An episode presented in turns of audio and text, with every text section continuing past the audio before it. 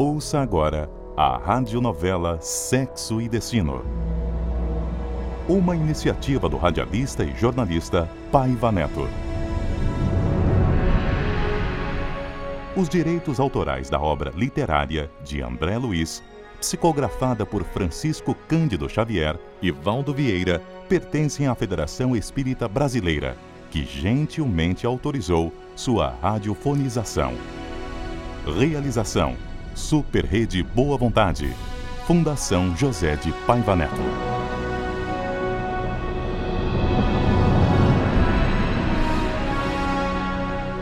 No capítulo anterior, depois de conversar com Dona Márcia, Cláudio Nogueira foi visitar Marina, internada numa clínica para tratamento, ouvindo a dolorosa confissão da filha sobre seu envolvimento amoroso com o próprio sogro. Sexo e destino, amor e consciência, liberdade e compromisso, culpa e resgate, lar e reencarnação uma comovente história nascida na dura forja da realidade cotidiana.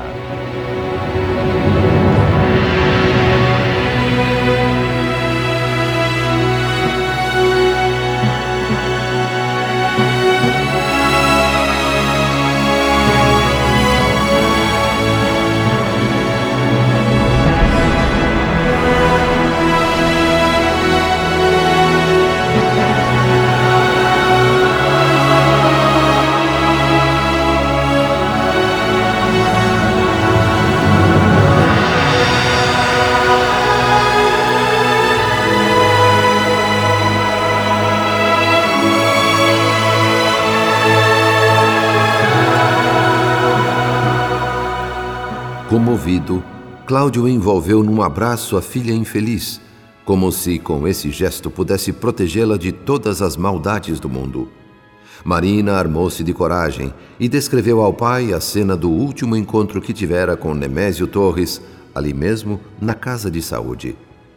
À medida que a jovem falava, as imagens, o diálogo tenso, absurdo, reproduziam-se nitidamente em sua tela mental. Como numa reprise, eu pude conhecer detalhes ainda mais dramáticos da situação. Nosso compromisso está mais firme do que nunca, Marina. Quero você para minha esposa. Meu filho está fora disso. Esqueça-o. Você pertence a mim. Eu não consigo esquecer o Gilberto.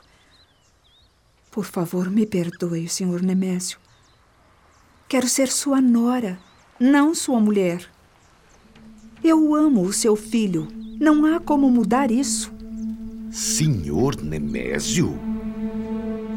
Vejo que está mesmo decidida a me ver como um sogro e não como um marido. Pois fique sabendo de uma coisa, mocinha. Por sua causa, passei a odiar o meu filho e vou mandá-lo embora para outra cidade. E se você persistir nessa paixão estúpida por ele, sou capaz de matá-la. Não tenha dúvida disso. Pelo amor de Deus, procure compreender, Nemésio. Eu não tenho culpa. Aconteceu. Eu quero me casar com o Gilberto. Eu amo seu filho. Quero fazê-lo feliz. À custa da minha felicidade? Não, Marina. Vê-se bem que você não aprendeu a me conhecer ainda. Mas vai aprender, com certeza. O custo dessa desconsideração vai ser bem alto, pode acreditar. Mas enquanto você não aprende que o seu compromisso de vida é comigo, eu vou me consolando com uma belíssima companhia provisória que arranjei. Uma substituta temporária para você. Não posso me condenar a viver sem carinhos femininos, nem mesmo por um dia. Mas você já não é tão jovem mas compensa essa diferença de idades com uma experiência, uma sensibilidade tão grande, tão encantadora para as coisas do amor, que você, pobrezinha, nem sonha. Mas não se preocupe. Com o tempo irá aprender. Eu serei seu professor quando formos marido e mulher.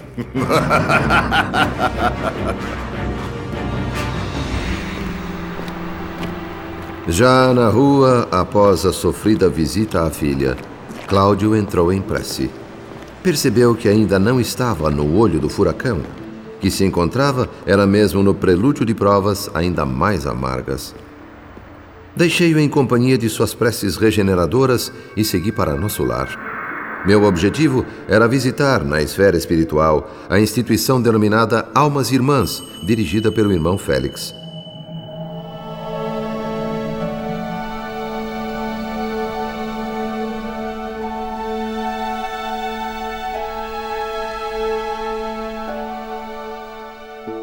Encontrei-me com Pedro Neves, agora feliz pelo restabelecimento de sua filha, Dona Beatriz.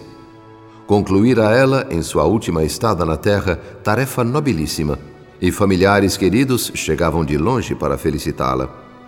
A renovação íntima com que fora premiada, obtida à custa de sacrifícios ignorados, de dores anônimas e lágrimas vertidas em silêncio, só poderia ser justamente avaliada mesmo na pátria dos espíritos. Desconhecida no mundo, aparentemente escrava de um marido e de um filho que nunca souberam valorizá-la, atingira realizações sublimes por si própria. Não retornara, por certo, com status de anjo, mas tanto quanto possível, dentro das condições em que renascera, voltara triunfante. O Almas Irmãs distribuía-se num conjunto arquitetônico de grande harmonia e simplicidade. Quatro quilômetros quadrados de edifícios, arruamentos, parques e jardins das aleias em verde repousante, flores tangidas pelo vento pareciam acenar boas-vindas aos que chegavam. Tudo era paz, tranquilidade, alegria. Rostos sorridentes e alguns mais circunspectos nos olhavam com simpatia. Companheiros de ambos os sexos e de idades variadas ali eram acolhidos para a reeducação sexual após a desencarnação mas nenhuma psicopatia ligada a perturbações de ordem sexual aparecia ao visitante, expondo o drama de cada um. Antecipando-se à pergunta que eu certamente faria em seguida, Neves esclareceu.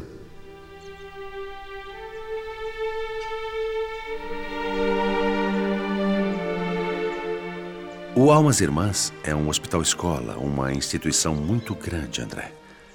Eu a conheci há poucos dias, mas já sei que os verdadeiros alienados vindos da Terra permanecem aqui reclusos em manicômios com um tratamento específico, assim que são resgatados das regiões tenebrosas. Muitos desses que nos sorriem, agora pacificados e lúcidos, viveram intensas tragédias passionais no mundo. E além dos internados para a recuperação, há também inúmeros estudantes a maioria vem de estâncias purgatoriais diversas, em busca de aprendizado e meditação, após se livrarem dos vícios e paixões inferiores acalentados no plano físico. Para os candidatos à reencarnação, a estada aqui é de suma importância.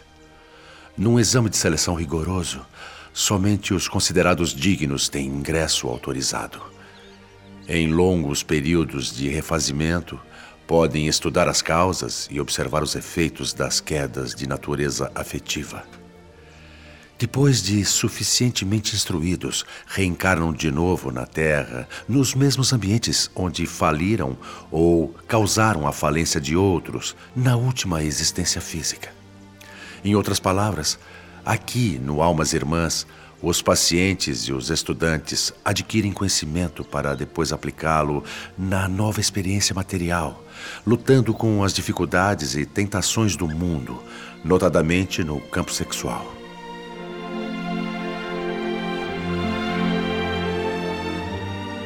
Até onde estava informado, Pedro Neves discorreu com bastante clareza sobre a instituição que visitávamos.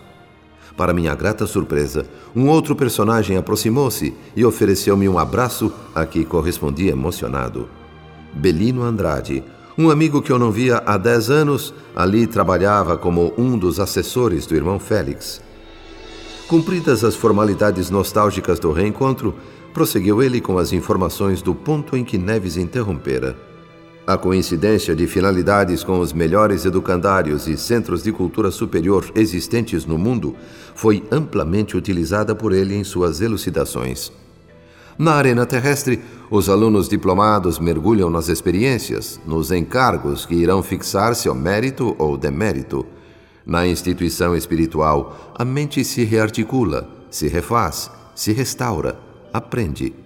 Mas, de modo geral, sempre no objetivo de retornar ao mundo e pôr em prática as lições recebidas. A não ser em casos específicos de reencarnação compulsória, regida por critérios diferenciados, os programas para a nova existência no plano físico prevêem certa adequação. Inúmeros companheiros do Almas Irmãs se corporificam na Terra, incumbidos de hospedarem com os próprios recursos genésicos os colegas afins. Diante da complexidade do assunto, pedi ao irmão Belino que nos esclarecesse.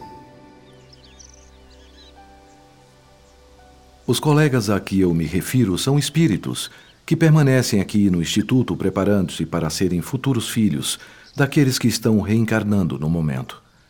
Até a ocasião propícia em que irão mergulhar no berço terreno, têm eles a tarefa de resguardar e defender à distância seus futuros pais.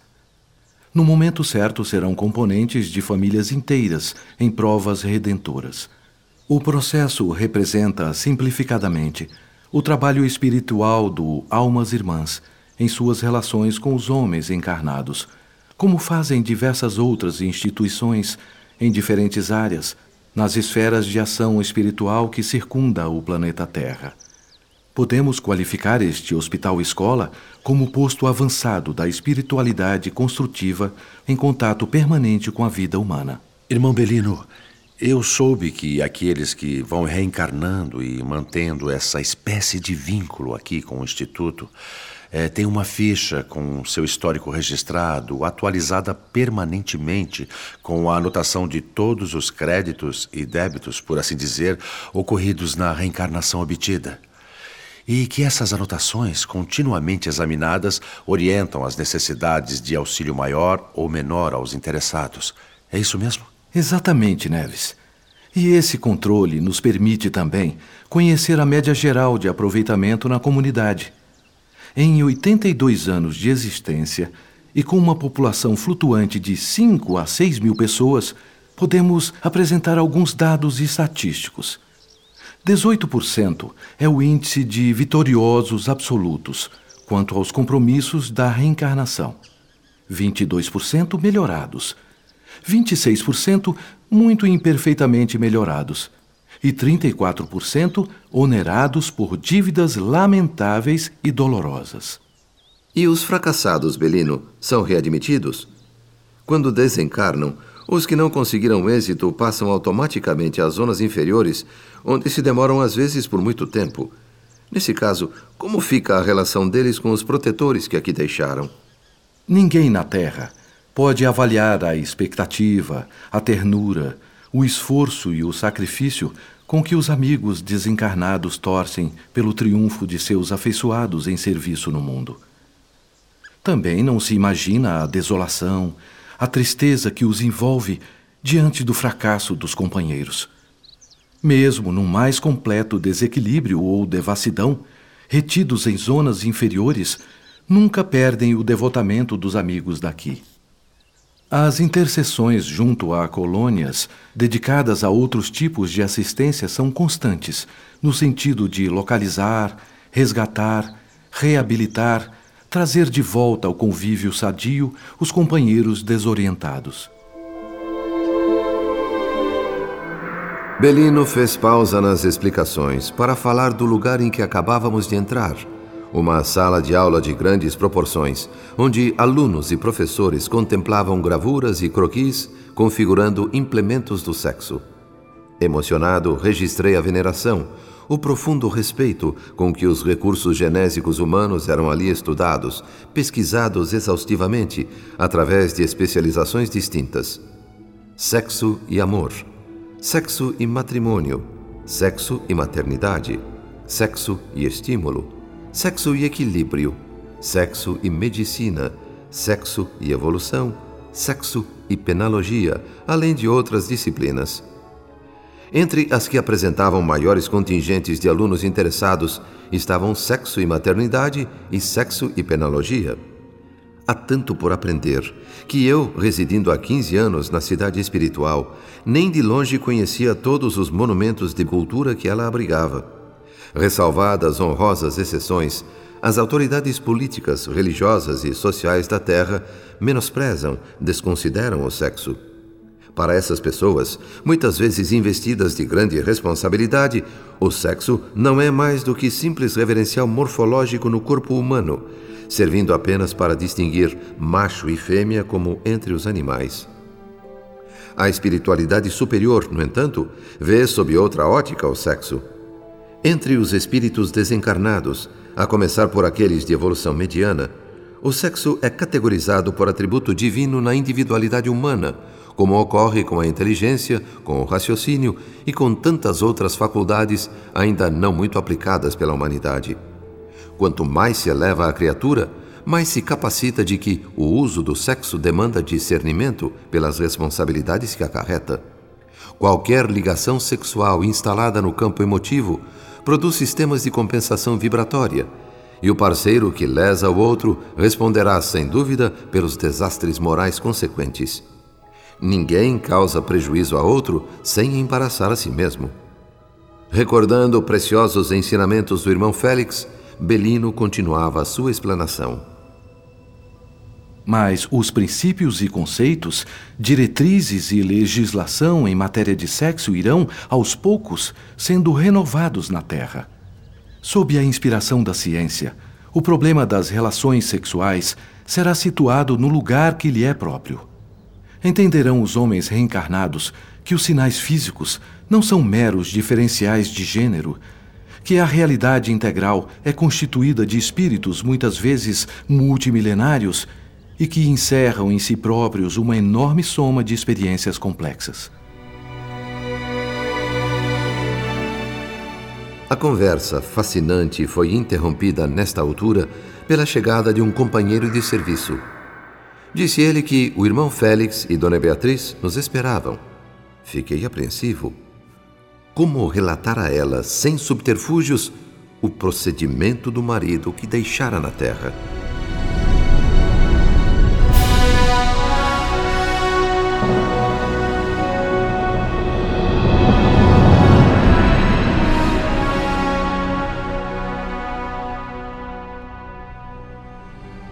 Radionovela Sexo e Destino. Uma iniciativa do radialista e jornalista Paiva Neto. Os direitos autorais da obra literária de André Luiz, psicografada por Francisco Cândido Xavier e Valdo Vieira, pertencem à Federação Espírita Brasileira, que gentilmente autorizou sua radiofonização. Participaram do capítulo de hoje Hélio Vacari, Antônio Moreno, Neuza Azevedo, Luiz Antônio Loboi e Leonardo Camilo. Adaptação para o rádio, Paulo Figueiredo. Técnicos de gravação e montagem, José Newton Tonin e Arthur Fraga Pereira. Sonoplastia, Márcio Brasílio e José Newton Tonin. Técnico de mixagem e masterização, Arthur Fraga Pereira. Supervisão, Marco Dameto. Direção de estúdio e direção geral, Arlete Montenegro. Realização: Super Rede Boa Vontade. Fundação José de Paiva Neto.